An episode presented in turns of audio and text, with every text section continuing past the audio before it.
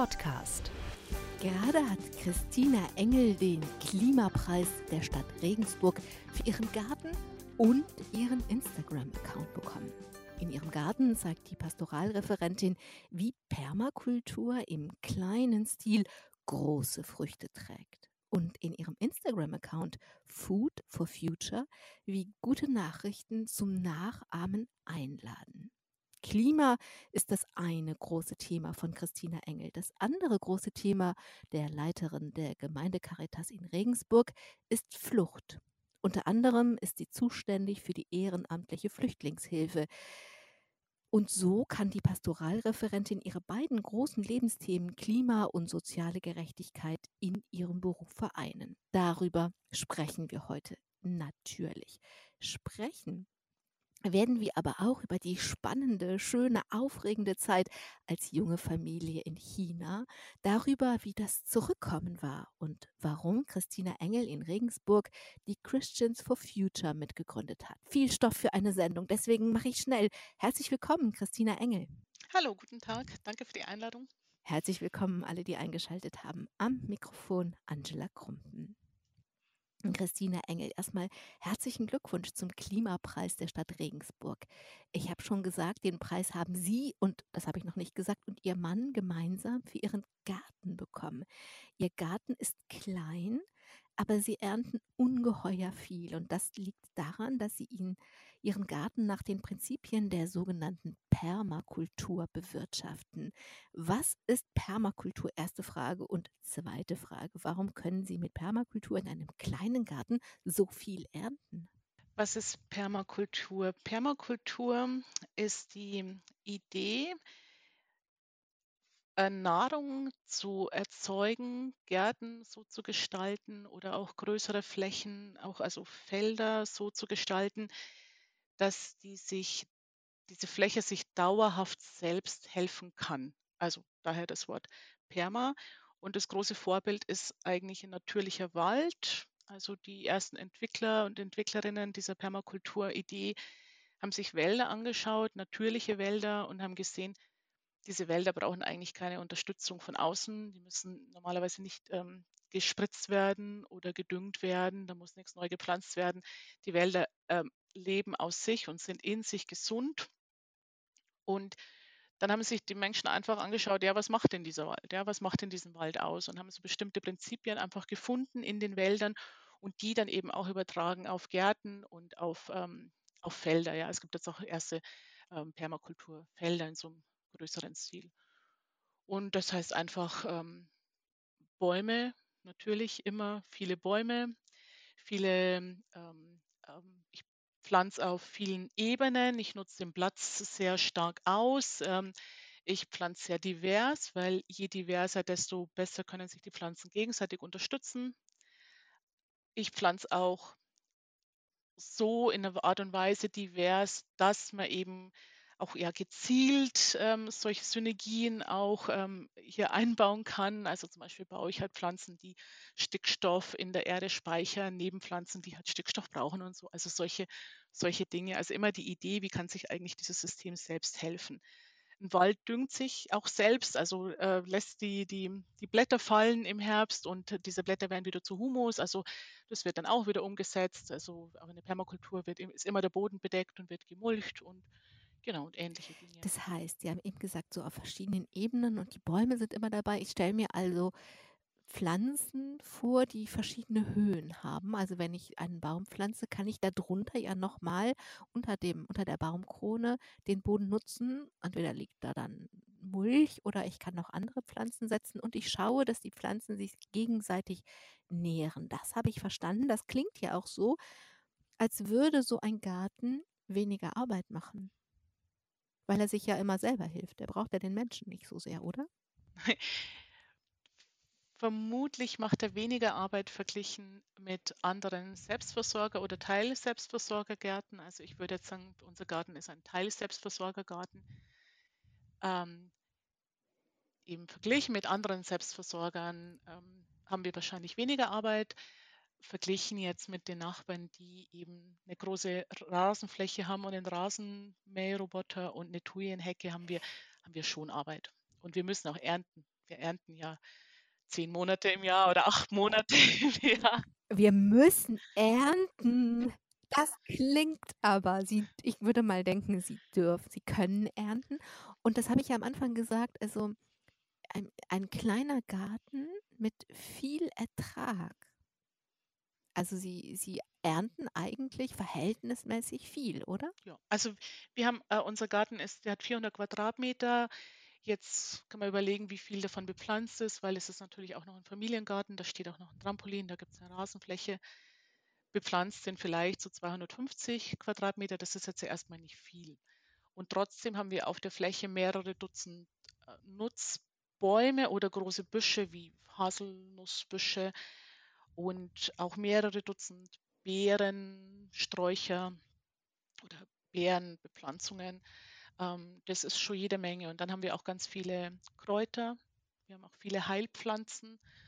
Also ich habe jetzt diesen Sommer sicher so 10 bis 15 verschiedene Tees geerntet aus unserem Garten, also von Salbeitee über Frauenmantel und Mutterkraut und, und so weiter. Also wir haben, ähm, versorgen uns auch eben mit, mit Heilpflanzen. Also das ist schon, das ist schon sehr intensiv und das ist für diese Fläche tatsächlich sehr viel, was wir, was wir ernten. Und Sie haben diesen Preis, diesen Klimapreis bekommen, einerseits für den Garten und wenn ich Sie richtig verstehe, dann ist es auch so, dass Sie den Garten zeigen möchten, um zu zeigen, was man mit einer relativ kleinen Fläche, ohne dass man den Kindern sagt, also wir haben jetzt hier Klimawandel und ihr dürft nicht im Garten spielen. Also mit einem familienverträglichen Garten viel erreichen kann und Sie zeigen den her in der Hoffnung, dass andere sich inspirieren, oder?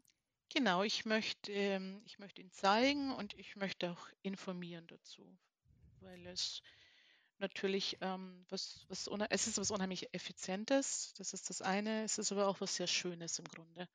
Ausdrücklich, und das passt eben dazu, haben sie diesen Klimapreis nicht nur für den Garten, sondern auch für ihren Instagram-Account bekommen. Und so gehört das beides zusammen. Ich ähm, bin selber nicht bei Instagram, deswegen konnte ich das nur sehr eingeschränkt. Ich musste immer sehr schnell sein, weil dann kam sofort so eine Maske, dass ich mich bitte anmelden muss, wenn ich jetzt weiter gucken will. Aber immerhin konnte ich das äh, konnte ich, wenn ich das mehrmals mache und schnell war, konnte ich das eine oder andere sehen. Und was ich gesehen habe, da ging es oder da geht es gar nicht nur um ihren Garten, sondern sie posten viele Dinge, die mit, die damit zu tun haben, was wir selber tun können. Dazu gehört, wenn Menschen das Glück haben, einen Garten zu haben, dass sie den so anlegen können. Aber dazu gehören noch viele andere Dinge. Alleine das Bewusstsein darüber, dass unsere Ernährung einen großen Teil, einen großen Anteil an unserem CO2-Verbrauch hat. Genau, also was mir wichtig ist, ist darüber aufzuklären, dass es hier wirklich nicht um äh, Pipifax geht, sondern dass hier wirklich eine Lösung liegt. Oder negativ, negativ formuliert könnte man sagen, in unserem aktuellen Lebensmittelsystem liegt ein Riesenproblem. Also bis zu einem Drittel ungefähr schätzt man eben, also bis zu einem Drittel der, der Treibhausgasemissionen führt man zurück auf unser weltweites globales Ernährungssystem. Das hat ähm, zu tun mit schädlichen, einer schädlichen Form der Landwirtschaft, mit eben viel Düngen und viel Spritzen und großen Maschinen, die natürlich dann wieder ähm, ähm, drei, ähm, fossile Brennstoffe brauchen und dann wird transportiert und es wird gekühlt und es wird verpackt und es wird ja transportiert um die ganze Welt und ähm, die Supermärkte und so weiter. Also wenn man das alles eben zusammenrechnet, ähm, heißt es eben, so rund ein Drittel der Treibhausgasemissionen hat eigentlich zu tun mit unserer Ernährung. Und das ist halt wirklich eigentlich ganz schrecklich. Und andersrum ist es aber echt eine Lösung. Ähm, diese Treibhausgasemissionen kann man nicht nur verringern, man kann sogar die, den Lebensmittelanbau zu einer Negativquelle machen. Also man kann hier Negativemissionen machen und zwar richtig viele. Also so viele, dass viele Expertinnen, ähm, also Klima, Klimaforscherinnen und Klimaforscher sagen, das ist eigentlich sogar die aussichtsreichste Lösung überhaupt. Also man hat, wenn man wirklich weltweit die, die Ackerflächen sich anschaut, das sind viele, viele Milliarden Hektar. Und ähm, wenn man dann nur relativ wenig machen würde, also zum Beispiel den, den Kohlenstoffanteil im Boden um nur 0,4 Prozent jährlich äh, erhöhen, was gar nicht viel ist, was machbar ist, dann könnte man einen großen Teil der jährlichen Emissionen sogar ausgleichen und sozusagen in den Boden zurückbringen.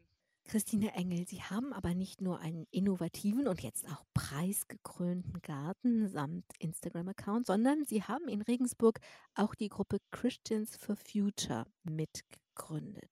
Warum? Ich bin schon sehr lange ökologisch aktiv, auch mit verschiedenen Gruppen.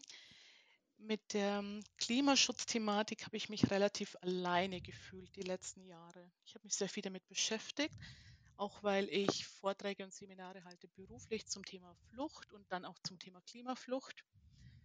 Ähm, also es war sehr viel, sehr stark präsent so in meinem Leben und in meinem Denken. Ähm, ich hatte aber immer das Gefühl, ich bin so allein damit. Also das Thema Klima, Erderwärmung kann man ja sehr gut ausblenden und die meisten blenden es eigentlich mehr oder weniger aus. Ja, und es ist, ähm, gibt auch Forschung darüber, wenn ähm, also in, in, Forschung kann nachgewiesen werden, wenn, wenn so Gruppen zusammensitzen, so zum, zum Abendessen oder zum Mittagessen oder so, und einer spricht das Thema Erderwärmung an, dann, dann äh, wechseln die anderen das Thema. Also es ist äh, ein Thema, das wir, das wir, das, vor dem wir fliehen sozusagen. Und ich habe mich da auch tatsächlich ziemlich alleine gefühlt. Und, ähm, und dann haben wir uns, haben wir uns gefunden.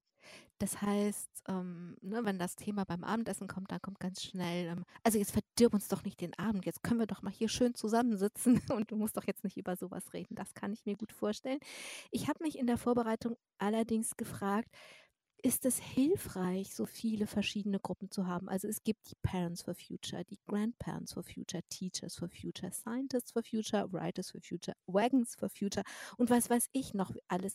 Also wenn Sie jetzt die Christian for Future, also Christen und Christinnen angesprochen haben, war das, um sich selber in dem Bereich, in dem Sie sowieso zu Hause sind, sich darin nochmal eine Heimat zu geben oder was hat es mit diesen vielen Gruppenbildungen auf sich?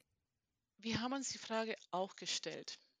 Wir haben uns die Frage auch gestellt, ob wir jetzt nicht mit dieser Neugründung ähm, nochmal äh, diese, diese Fridays-Landschaft noch weiter verzetteln, weil sie tatsächlich schon sehr divers ist mittlerweile. Wir haben uns das kritisch gefragt. Ähm, wir haben uns dann eben trotzdem gegründet und machen auch sehr viel. Also es ist einfach so, es, ist, es hat verschiedene Gründe. Also zum einen stellen wir fest, wir Aktiven, äh, dass es uns gut tut. Ja, das hat wahrscheinlich tatsächlich mit, mit, mit Heimat zu tun und ähm, mit, mit einer Art und Weise die Welt auch irgendwie zu sehen, wo wir uns halt sehr ähnlich sind. Ähm, es hat auch damit zu tun, dass wir uns wünschen und das eigentlich auch eines unserer Ziele ist, auch Menschen anzusprechen, Christinnen und Christen anzusprechen, die sonst vielleicht der Friday-Szene fernbleiben würden. Und ich glaube, dass es uns auch gelingt. Also wir sind schon, denke ich, für bestimmte Menschen einfach so ein äh, Türöffner, auch mal darüber nachzudenken oder auch mal uns zum Vortrag einzuladen oder mal zu einer Demo eben auch zu gehen.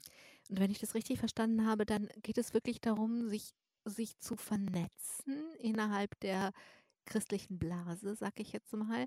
Ähm, denn sie sind, auch da kommen sie aus verschiedenen Richtungen und das, was sie tun, ist gar nicht so sehr agieren auch, aber mehr, dass sie sich halt einfach regelmäßig treffen und sich gegenseitig berichten, was sie so tun. Genau, also natürlich, wir machen auch Aktionen, aber ähm, es ist tatsächlich so, wir treffen uns, wir treffen uns einmal im Monat im Moment auch ähm, digital. Wir machen eine, eine digitale Andacht auch einmal im Monat, an jedem ersten Donnerstag im Monat. Nach dieser digitalen Andacht ähm, ist eben auch der digitale Raum noch offen, einfach fürs Gespräch. Und ich habe wirklich festgestellt, das ist unheimlich gut. Wir sind tatsächlich, also wir sind ja zum einen ökumenisch und zum anderen kommen wir aus verschiedenen äh, Berufsgruppen und auch aus verschiedenen äh, Gegenden, auch teilweise natürlich Raum Regensburg, aber ähm, auch Teil, Teilnehmerinnen aus, die halt ein Stück weiter weg wohnen ähm, es tut wirklich gut, sich einfach zu erzählen, was habe ich gemacht, was ist mir gelungen, was ist mir nicht gelungen, wo bin ich frustriert, wo sehe ich Hoffnung und wir tanken da tatsächlich ähm, als Christians for Future, Christine Engel, unterstützen Sie die ganz Jungen. Das sind die SchülerInnen, das die, wir kennen sie als FFF, die Fridays, die, die jetzt so hartnäckig, bis Corona die Welt heimgesucht hat, freitags demonstriert haben. Sie unterstützen zum Beispiel die SchülerInnen, wenn sie in Regensburg camp gecampt haben. Fühlen Sie sich dabei manchmal, wenn Sie die Jungen unterstützen, erinnert an die junge Christina, die mit 17 ihre erste Umweltdemo organisiert hat? Ja, das ist natürlich sehr interessant für mich. ähm, ja, ich fühle mich erinnert.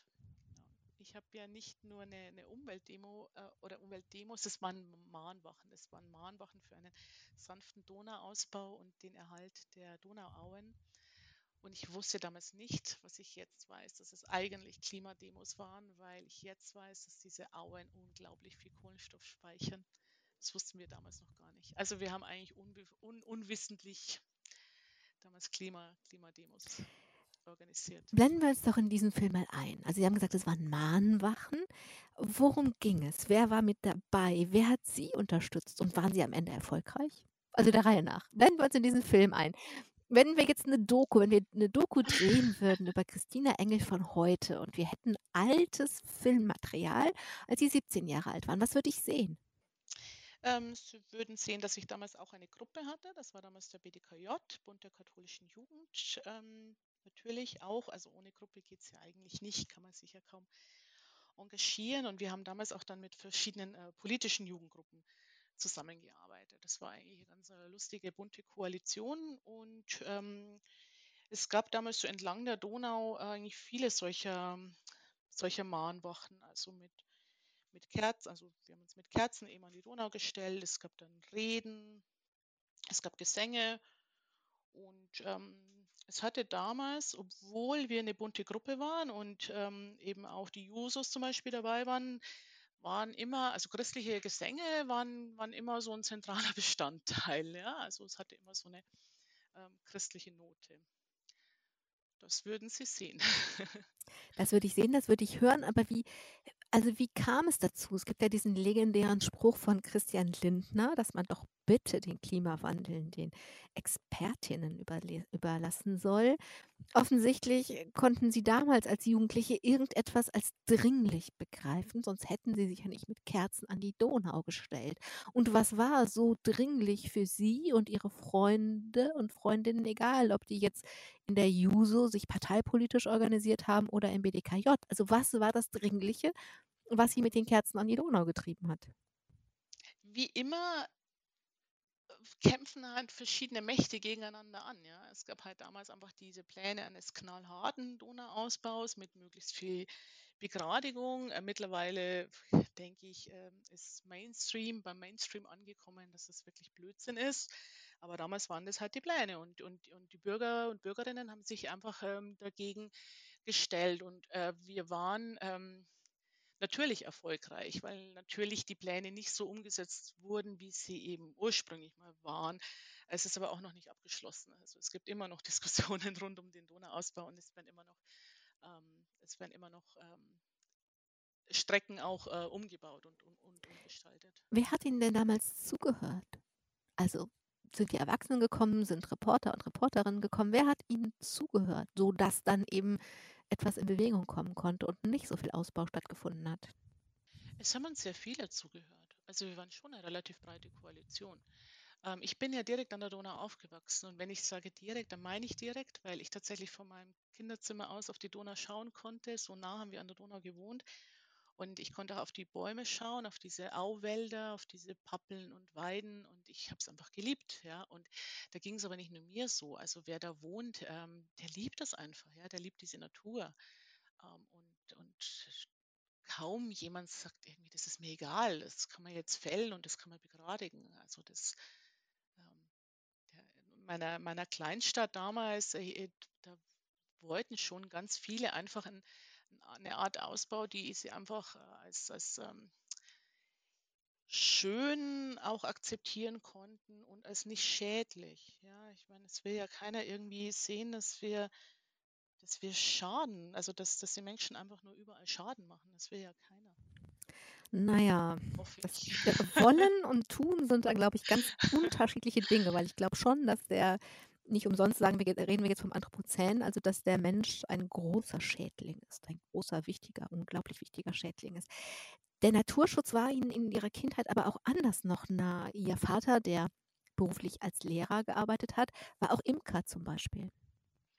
Der war auch Imker zum Beispiel, genau. Und auch der Garten in meinem Elternhaus war schon immer ein natürlicher Garten. Also das war irgendwie eigentlich selbstverständlich. Wir hatten ja keinen englischen Rasen, sondern halt eine Wiese. Und ähm, was, glaube ich, schon auch wichtig ist, wir hatten auch immer so ein relativ ähm, so ein selbstgenügsames Leben. Ähm, also da gab es jetzt nicht irgendwie ähm, drei tolle Autos oder so. Ne? Es war immer alles, also diese Dinge hatten halt irgendwie kein kein, keinen großen Wert. Und das ähm, auch war ne, so eine, so eine gewisse Ruhe. Also wir sind jetzt irgendwie auch nicht ständig rumgereist oder rumgefahren oder so, sondern man hat einfach dann im Garten. Und das ist ja manchmal drehen und wenden, wie man will. Also diese ein einfacherer Lebensstil ist immer der, der ökologischere und der mit, mit weniger Schaden. Nach dem Abitur, Christina Engel, hatten Sie viele Optionen und noch auf dem Weg zum Studentensekretariat, um sich einzuschreiben, haben Sie geschwankt zwischen der Theologie und der Psychologie und der Psychologie und der Theologie oder doch lieber die Psychologie. Und ich habe mir das so ein bisschen vorgestellt, wie man so Gänseblümchen rupft mit er liebt mich, er liebt mich nicht. Und als es dann zum Schwur kam, also so ein bisschen, Sie haben auf dem Weg dahin gerupft, die Theologie, die Psychologie, die Theologie. Und als es dann zum Schwur kam, als Sie wirklich im Studentensekretariat jetzt entscheiden mussten, für welches Fach haben Sie sich entschieden in dem Moment? Ich habe mich für die Theologie entschieden. Ich hatte keine Gänseblümchen und es war auch kein, es war auch kein Schwur, weil ich hätte jederzeit wechseln können. Also ich bin ja auch dabei geblieben. ah, das heißt äh, zum Schwur, aber zur Entscheidung. Ich zu einer ein Entscheidung. Bisschen dramaturgisch. Es war eine kurzfristige, aber eine Entscheidung. Es war eine Entscheidung, eine Entscheidung, die ich ja immer wieder erneuert habe. Ja, ich, ich habe mir jedes Semester wieder entschieden, dazu weiter zu studieren. Ich hätte immer auch wieder wechseln können. Genau. Okay, das heißt, es gab zwei Lieben in ihrer Brust oder zwei Herzen haben in ihrer Brust geschlagen. Warum ist es denn in dem Moment die Theologie geworden und warum haben Sie das immer wieder erneuert? Ich, ich habe einfach eine ganz starke spirituelle Ader. Also ich denke, das ist wahrscheinlich der, der, der Hauptgrund, auf den es immer wieder zurückkommt. Und den finde ich natürlich jetzt in der Psychologie erstmal nicht. Und den kann ich auch in, in kaum irgendeinem anderen Beruf. Ähm, also diese Ader kann kaum pulsieren in irgendeinem anderen Beruf. Und das ist, glaube ich, ähm, einfach der, der Hauptgrund, der sich, der sich immer wieder ähm, da durchgezogen hat und was mich auch immer wieder ähm, neu auch ähm, motiviert, motiviert in, in meinem Beruf.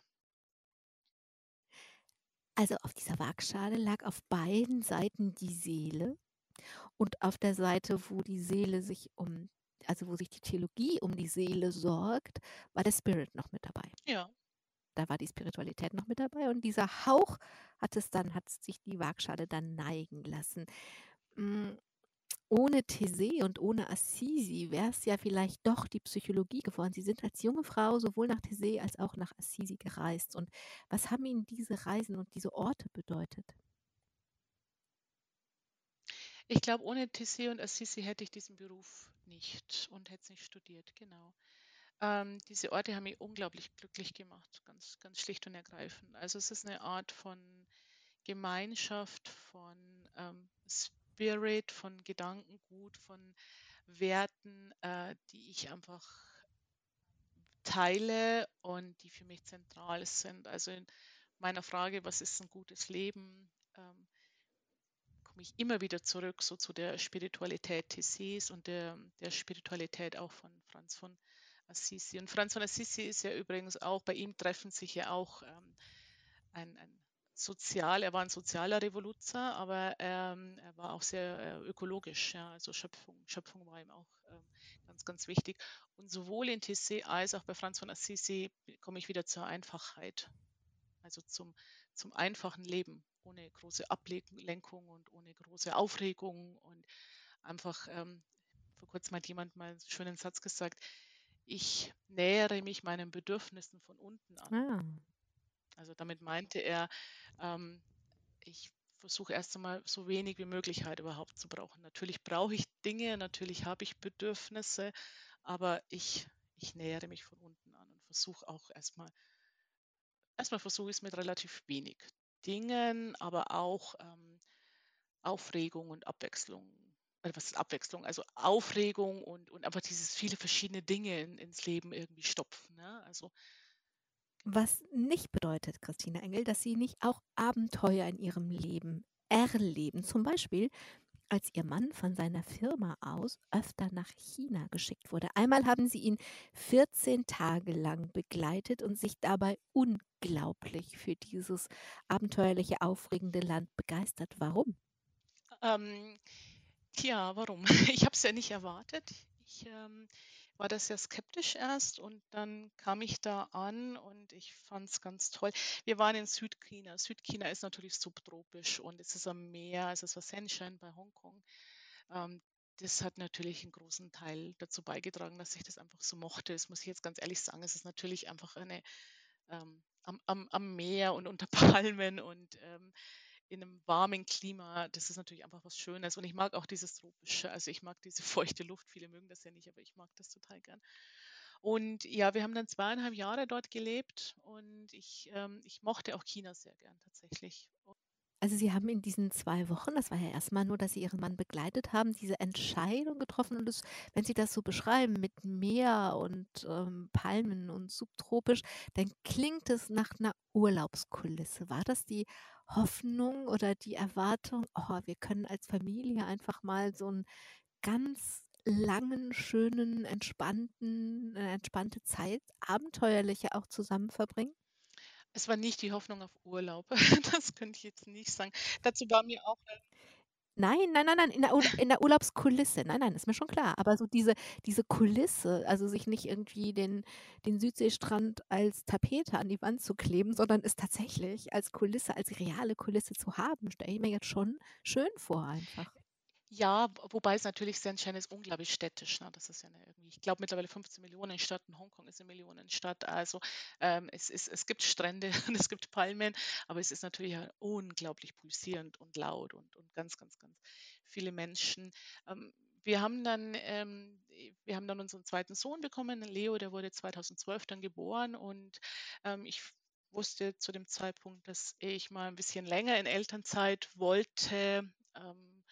Und dass es einfach eine Gelegenheit war, dann eben auch, also ich bin dann halt aus dem Beruf mal ausgestiegen für drei Jahre und, und dann war das einfach natürlich der Kairos, die Gelegenheit, mal ähm, so, so ein Abenteuer am Schopf zu packen. Und das war dann natürlich wirklich ein großes Abenteuer.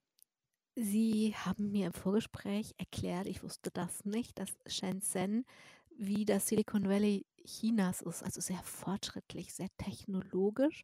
Und Sie haben gerade schon gesagt, da ist es laut und das ist eine große Stadt, aber Sie haben auch erzählt, dass Sie vor die Tür gegangen sind und Natur direkt vor der Haustür eine große Rolle spielte.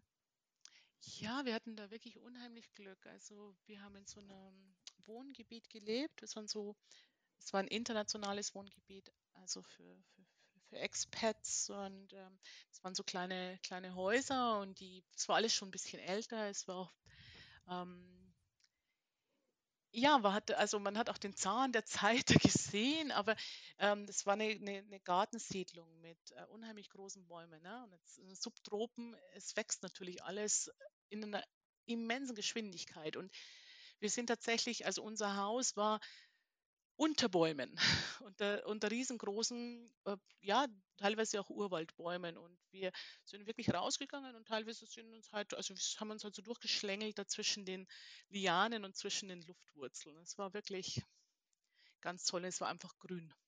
Also ich habe eigentlich nur grün gesehen den ganzen Tag.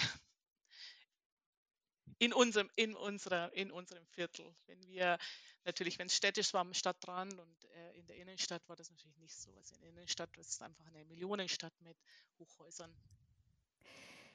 Wenn Sie das so erzählen, dann merke ich, wie mich das herausfordert, weil wenn ich an China denke, dann denke ich automatisch an Menschenrechtsverletzung, totale Überwachung, Sicherheitsgesetze in Hongkong, internierte Uiguren, unterdrückte Tibeter, aggressive chinesische Expansionspolitik in Afrika. Und ganz ehrlich, wenn ich China höre, dann gruselt es mich. Geht dieses Gruseln weg, wenn man mit den Menschen den Alltag teilt? Ich muss ganz ehrlich sagen, dass ich nicht wüsste, wie es mir heute ginge. Also es ist jetzt 2020, wir sind wieder nach Deutschland 2014. Das klingt jetzt erstmal nicht lang, aber ich glaube, in der Zeit hat sich viel getan. Also in der ganzen Weltpolitik natürlich, auch mit der chinesischen Regierung. Ich denke, die Menschen sind jetzt unfreier als damals. Mm, natürlich haben wir damals auch gewisse Dinge erlebt, ähm, aber ich habe auch mit, ich habe viele Chinesinnen ähm, kennengelernt und ähm, ich habe sie auch, ich habe da ganz offene Gespräche auch geführt. Ich habe auch gefragt, wie geht es euch mit eurer mit eurer Regierung? Und was ich wirklich ganz stark immer gehört habe, war,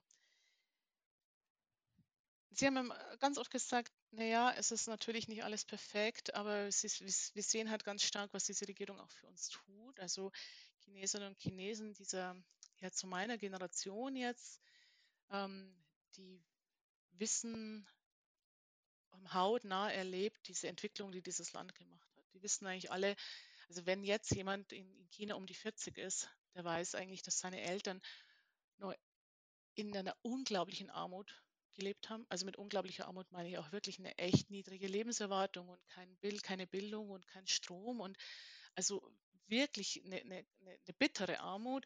Und sie wissen halt jetzt, dass sie halt jetzt einfach in einer, in einer Wohnung leben und gebildet sind und äh, dass sie die Kinderchancen haben. Also so eine Entwicklung hat ja überhaupt keine Parallele. Also es hat sich ja noch nie ein Land der Welt in so einer Geschwindigkeit entwickelt, wie, wie China sich entwickelt hat in den letzten Jahrzehnten. Und dafür sind Chinesinnen und Chinesen auch einfach, auch einfach dankbar. Und sie sehen ganz oft auch, ähm, dass es der Gemeinschaft, also vielleicht die, manche Dinge dem Einzelnen nicht so gefallen, aber der Gemeinschaft hat, hat auch irgendwie. Das heißt, aus der Binnenperspektive können, konnten Sie, und wenn ich Ihnen zuhöre, kann auch ich das viel besser verstehen. Nun ist es so, Christina Engel, dass es nirgendwo auf der Welt kein Elend oder keine Ungerechtigkeit. Also wir können weder Elend noch Un Ungerechtigkeit entgehen, wenn wir unsere Augen aufmachen. Sie haben auch in, Shen, in Shenzhen die Augen aufgemacht. Ja, ich muss es ein bisschen üben. Und, ähm, und was haben Sie gesehen? Wir haben natürlich ähm, Elend gesehen, wobei es jetzt nicht dieses Elend ist, äh, es ist jetzt nicht vergleichbar mit, mit, mit Indien oder so. Es gibt also in China ähm, kaum, kaum Bettler oder so. Ähm, aber was wir gesehen haben, es gibt also viele ähm, Menschen, die äh, nach China kommen, um dort zu arbeiten. Also speziell von den, von den Philippinen haben wir viele getroffen.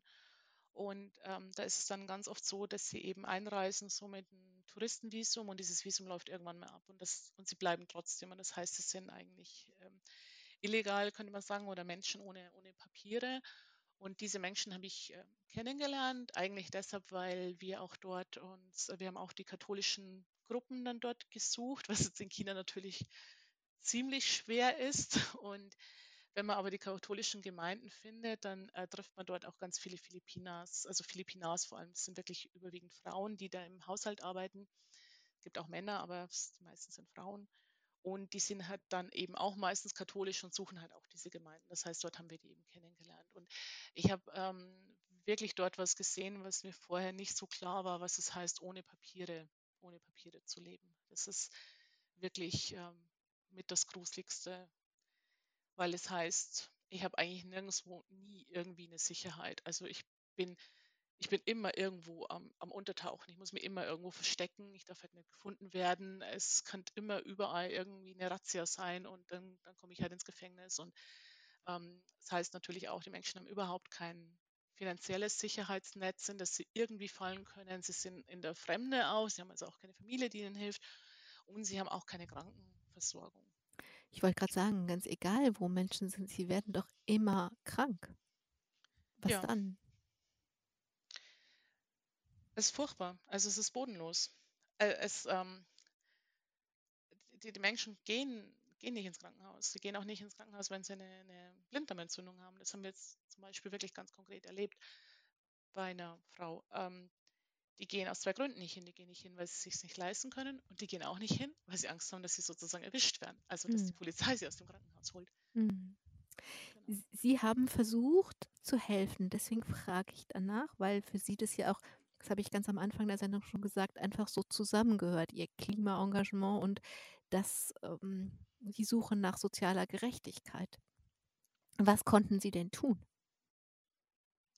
Wir konnten jetzt ganz konkret einfach ähm, medizinische Behandlungen finanzieren. Also wir gemacht aus unserer eigenen Tasche, beziehungsweise ich habe dann auch ähm, mit Deutschland telefoniert oder E-Mails geschrieben und einfach ähm, Freunde gebeten, halt ein bisschen was zu spenden. Oder eine Regensburger Pfarrei hat dann auch äh, einen kleinen Zuschuss gegeben und so konnte man halt einfach ein paar Behandlungen, medizinische Behandlungen, wie eben eine Blinddarmbehandlung dann einfach finanzieren. Nach zwei Jahren, Christine Engel, hat die Firma ihres Mannes gesagt, so, gut jetzt, wieder zu Hause arbeiten. War das schwer, wieder zurückzukommen? Ähm, es ist natürlich erstmal, es ist natürlich erstmal sehr anstrengend, aber das, auch das Hinziehen war ja auch anstrengend mit Familie, ist ja ganz klar. Ähm, es war natürlich ähm, klar, dort war alles natürlich aufregender. Wir sind ja dann wieder äh, nach Hause gezogen in das kleine romantische Regensburg. Ähm, aber es war schon gut. Und für mich hat sich dann auch ganz gut ergeben, weil ähm, ich eben noch in Elternzeit war und dann aber wir sind am Morgen des Heiligabend 2014 in Deutschland gelandet und zum 1. April war dann eine Stelle ausgeschrieben, auf die ich mich beworben habe und auf der ich eben heute noch bin. Und das ist einfach eine, eine, ganz, tolle, eine ganz tolle Stelle. Mit, mittlerweile leiten Sie die Gemeinde Caritas oder wenn ich es ganz präzise sage, das Referat der Gemeinde Caritas. Und es von meiner Perspektive aus ist es so ein bisschen wie maßgeschneidert für Sie gewesen. Ja, also es wurde eine Pastoralreferentin gesucht.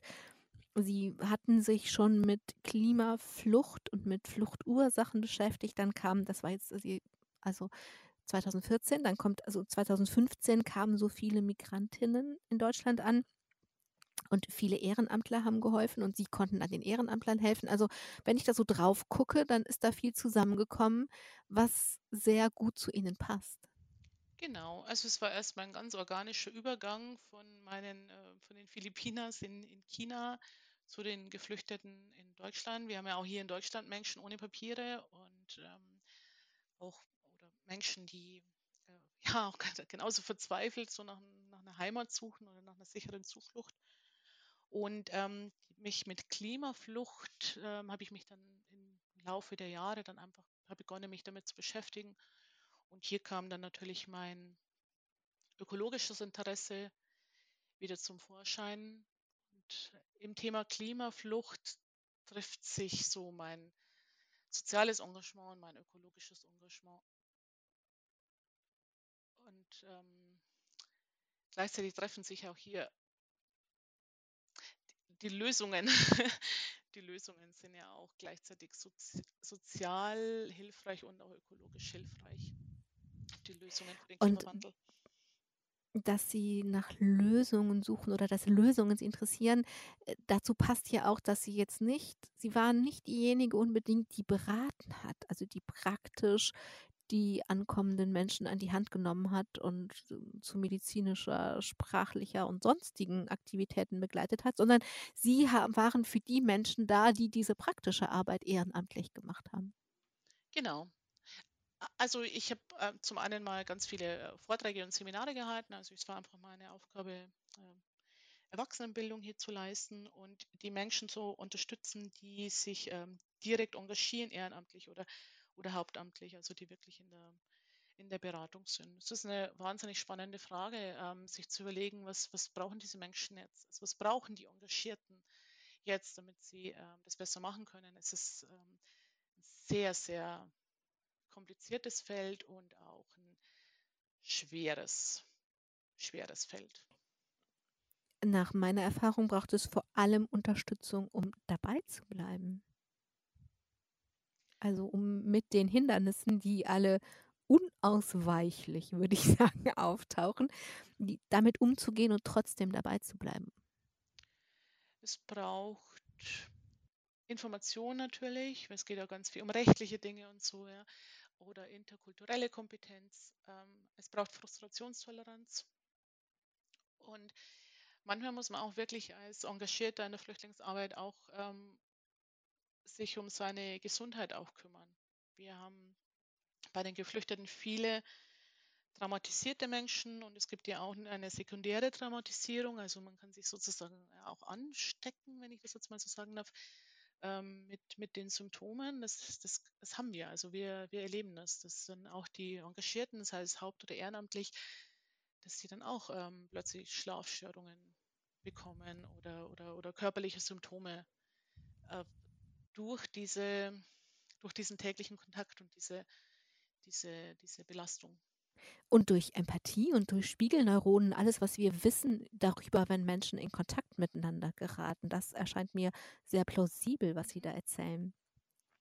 Sie haben dabei in diesem, wenn ich diese Arbeitsphase angucke, über die wir jetzt gerade sprechen, dabei gab es auch erfolgreiche Kirchenasyle. Ihnen ist es gelungen, Menschen wirklich zu helfen. Wie haben Sie das gemacht? Ja, bei den Kirchenasylen geht es ja in der Regel nur darum, eine, eine Frist zu überbrücken. Ähm, wir haben wir hatten prinzipiell jetzt in den letzten Jahren in Deutschland wahrscheinlich mehrere hunderttausend Male ähm, die Situation, dass Menschen in Deutschland Asyl beantragen wollten, ähm, die das aber nicht durften, weil sie zuvor schon in einem anderen EU-Land waren, also ein anderes EU-Ersteintrittsland hatten.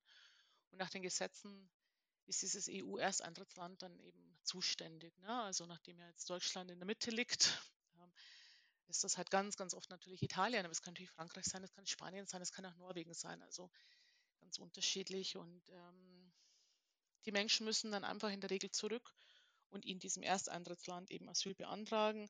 Und das ist im Einzelfall sehr dramatisch und es macht den Menschen auch ähm, große Angst. Also zum Beispiel war einfach die Versorgung für Familien in Italien zeitweise ist es besser geworden, katastrophal. Also da waren Familien dann in der Obdachlosigkeit, asylsuchende Familien. Ähm, oder es gibt dann eben auch Länder, ähm, kann auch sein, dass Norwegen jetzt zum Beispiel, das ist jetzt nur ein willkürliches Beispiel, nach Af Afghanistan abschiebt und Deutschland das aber nicht macht. Ja? Also das sind natürlich auch dann ähm, plausible Gründe, warum Menschen dann in, in Deutschland Asyl beantragen wollen. Und das konnten wir dann tatsächlich mit Kirchenasyl, äh, diese, also genau, es gibt eine Frist, das habe ich noch nicht gesagt, es gibt eben eine Frist, wenn jemand sechs Monate in Deutschland ist, dann kann er eben auf alle Fälle in Deutschland Asyl beantragen. Diese Frist ist oft auch einfach automatisch abgelaufen, weil äh, die Behörden waren die letzten Jahre auch überlastet. Genau, aber manchmal konnte man diese Frist und sei es auch nur vier Wochen dann einfach in, in Kirchenasyl überbrücken, in Klöstern oder, oder Pfarreien. Und das ist im Einzelfall wirklich, es sind ja nur Einzelfälle. Ähm, und anders, wenn es nicht, nicht nur Einzelfälle wären, dann würden das die Behörden auch gar nicht tolerieren. Also das ist ganz, das kann man ganz klar so sagen. Und in diesen Einzelfällen ist es aber natürlich wirklich, wirklich sehr hilfreich. Christina Engel, um, kommen wir mit Blick auf das Ende der Sendung ähm, zurück auf ein Thema, was wir jetzt immer wieder schon so aufblitzen haben sehen, sowohl in, ganz am Anfang dem Klimapreis, in dem es auch um ihren Instagram-Account ging, oder jetzt die Arbeit mit den Ehrenamtlichen zu gucken, was kann eine Lösung sein, wie kann ich Menschen weiterbilden, wie kann ich Erwachsenenbildung machen, so dass es um die Lösung gehen kann. Eines ihrer ganz großen Themen ist, wie können wir Menschen gewinnen? Es gab ja mal die Hoffnung, dass Wissen hilft. Also wenn wir genug wissen, dann ändern wir unser Verhalten. Heute weiß man, Wissen hilft nur mäßig, oder? Mhm. Wissen hilft nur mäßig und manchmal bewirkt sogar das Gegenteil. Also gibt es Studien dazu. Also je, manchmal passiert es, wenn Menschen, wenn Menschen sehr viel wissen, sei es jetzt zum Thema Flucht, sei es jetzt zum Thema Klimawandel auch, dass es eben nicht nur nicht dazu führt, dass sie sich nicht engagieren, sondern es kann sogar dazu führen, dass sie sich noch weniger engagieren. Also es hat ganz verschiedene Gründe. Also es ist zum einen einfach mal so ein ähm, Zusammenhang ist halt einfach mal, dass ähm, Menschen sehr viel wissen, die halt irgendwie sehr gebildet sind. Und es ist jetzt einfach nicht so, dass die gebildeteren Schichten irgendwie ökologischer werden. Das sind sie nicht. Also je mehr ich verdiene, desto äh, in der Regel, desto größer ist mein ökologischer Fußabdruck. Das ist leider so. Und das andere ist auch noch, dass es ähm, oft auch so eine, so eine Art Überforderung ist. Also wenn ich sehr viel weiß und sehr viel Schreckliches auf mich einprasselt, ich habe das ja auch im Beruf tagtäglich, ähm, es kann einfach dazu führen, dass das Gehirn irgendwann mal sagt, nee, nicht mehr, ich, ich kann das jetzt nicht mehr verarbeiten, ich schalte jetzt sozusagen ab. Also kognitive Dissonanz nennen das dann die Psychologinnen. Mhm. Das heißt also, das Wissen, das Wissen kann alles Mögliche auslösen, aber nicht unbedingt was Hilfreiches, kann auch Trotzreaktionen auslösen. Aber Sie haben gerade schon den Schrecken ins Spiel gebracht. Dies, die zweite Hoffnung ist, wenn ich es drastisch genug schildere, wenn ich so ein Shaking up People mache und wirklich sage, was ist, dann den die Schrecken. Also ich meine, der Klimawandel äh, wird schrecklich. Es wird einfach ganz grauenhaft gruselig, ist viel zu harmlos dafür, was uns blüht, wenn das so kommt, wenn wir, wenn wir unser Verhalten nicht ändern. Aber das macht Angst und Angst hilft auch nur mäßig. Angst hilft auch nur mäßig, beziehungsweise kann auch dazu führen, dass das Gegenteil eintritt. Das ist eine Gratwanderung. Beim Klimawandel ist es wirklich eine Gratwanderung. Ähm, also gibt auch ganz viel Forschung dazu, weil sich ganz viele Psychologinnen jetzt mittlerweile die Frage stellen, was mit dem Klimawandel eigentlich so komisch ist, dass die Menschen den so ausblenden, so stark. Ähm, es scheint schon so zu sein, dass man natürlich erstmal den Ernst der Lage verstehen muss. Die Lage ist ja ernst beim Thema Erderwärmung. Die Erderwärmung ist wirklich ernst und ähm, wird vermutlich wirklich noch sehr schlimm werden und kann auch, kann auch, es gibt einfach auch die Chance, dass es wirklich katastrophal wird. Ähm, und das muss ich schon mal wissen und, und verstanden haben. Äh, es sollte aber dann gleichzeitig nicht so sein, dass die Menschen in die Angst gehen. Genau. Also das eine ist ja so ein kognitives Verstehen, es ist dramatisch und Angst ist ja mehr so ein Gefühl.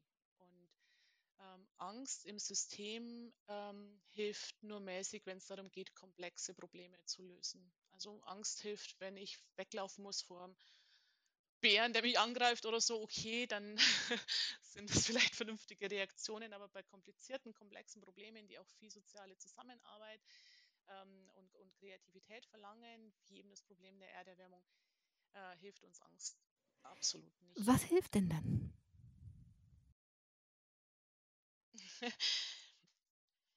das ist die Gretchenfrage, die ist sehr schwer zu beantworten. Ähm, ich habe ein paar Ideen, und ich nähere mich diesen Ideen immer so an und entwickle die auch weiter. Ich habe einen ganz zentralen Satz, der, der mir wirklich hilft und der hängt auch bei mir über, über dem Schreibtisch. Ähm, der, dieser Satz ist von Stephen Porges. Stephen Porges ist ein amerikanischer äh, Psychiatrieprofessor. Der ist so in der Psychologieszene sehr bekannt, weil er äh, so der Entwickler der Polyvagaltheorie ist und so einer der Experten weltweit für ähm, so die, das autonome Nervensystem. Und dieser Satz lautet, wenn du die Welt verbessern willst, beginne damit, dir und den Menschen ein Gefühl der Sicherheit zu verschaffen. Also dieses Konzept der Sicherheit ist bei ihm ganz zentral. Und er meint, weil er eben Psychiater ist, ähm, etwas ganz Spezielles. Also er, für ihn ist es wirklich ein eindeutig medizinisch definierbarer Zustand, so der Zustand, in dem unser Nervensystem ähm, entspannt ist. Und ähm, der, der Körper so das Signal hat, okay, die Welt ist mir grundsätzlich gut. Ja, die Welt ist grundsätzlich gut. Ähm, ich muss keine Angst haben. Und das ist so dieser Zustand, sagt eben Porges, und deshalb ist er eben so wichtig. Also der erste Teil dieses Satzes ist ja, wenn du die Welt verbessern willst, dann musst du eben diese Sicherheit finden. Ähm, diese, diese Sicherheit, dieses Gefühl der Sicherheit ist ähm, die Grundlage dafür, dass wir vernünftig denken können, dass wir Zugriff haben zu unseren kognitiven Fähigkeiten und zu unseren Ideen, ist aber auch, es ist ganz wichtig, die Basis für ein funktionierendes soziales Miteinander. Also es kann er auch belegen, äh, das hat auch wirklich mit dem Nervensystem zu tun. Also jemand, der sehr im Stress ist, sehr in der Angst ist, kann gar nicht mehr kooperieren, kann gar nicht mehr ähm, im, im, Team irgendwie funktionieren oder sich ähm, auch einen Trost sozusagen verschaffen von, von, von Menschen oder holen von, von Menschen, von Menschen um, um ihn herum. Und das brauchen wir aber auch unbedingt. Also wir brauchen, um die ganz großen Probleme zu lösen, die wir haben, ähm, soziales Miteinander. Das heißt, Christina Engel, wenn ich die Welt verbessern will, muss ich gucken, dass ich selber so weit entspannt bleiben kann, dass ich all die vielen Informationen, die ich brauche, um zu handeln, auch zulassen kann, dass ich sie hören kann, dass ich damit umgehen kann. Und dazu scheint es mir, es ist gut, einen Garten zu haben. In der Vorbereitung ist mir dieser berühmte Satz des französischen Philosophen Voltaires eingefallen, der sagt, il faut cultiver son jardin. Das ist so sein Rezept gegen, gegen das große Elend in der Welt. Man muss sich um seinen Garten kümmern und wenn ich Ihnen zuhöre, was ähm, dieser amerikanische Psychiater sagt, dann ist es genau das. Ich kümmere mich um meinen Garten. Wenn man Garten, wenn man die Hände in die Erde steckt, dann entspannt das unmittelbar. Und Sie kümmern sich so um Ihren Garten, dass deutlich werden kann, wenn man anders gärtnert, können die Böden mehr CO2 speichern. Wenn die Böden mehr CO2 speichern können, tun wir was gegen die Erderwärmung. Wenn wir mehr Selbstversorger, mehr regional denken, tun wir was gegen die Treibhausgase. Also wenn ich Ihnen zuhöre, dann scheint mir, Sie machen ziemlich viel richtig, denn Sie kultivieren Ihren Garten, Sie kümmern sich um Ihren Garten und machen ihn, haben einen Preis dafür bekommen, machen sichtbar, dass andere das auch tun können. Ich hoffe. Christina Engel, ich danke Ihnen. Dann hoffen wir an dieser Stelle gemeinsam und ich bin mir. genau, wir hoffen gemeinsam. Wir hoffen gemeinsam und ich glaube, unsere Hörer und Hörerinnen hoffen mit uns und haben heute viele, viele Informationen bekommen, positive Beispiele bekommen, Wissen, also Fakten bekommen, mit denen sie weiterarbeiten können und einen Hinweis darauf bekommen, wann wir denn wirklich die Welt verbessern, wenn wir entspannt bleiben können. Christina Engel, ich danke Ihnen sehr auch für die entspannte Art über all das zu reden, was in Ihrem Leben spannend, aufregend und entspannend ist. Ich danke allen, die zugehört haben. Am Mikrofon war Angela Krumpen und wenn wir alle zusammen unsere Gärten kultivieren, dann sollte es doch gelingen. Machen Sie es gut. Domradio Menschen. Weitere Informationen finden Sie auf domradio.de.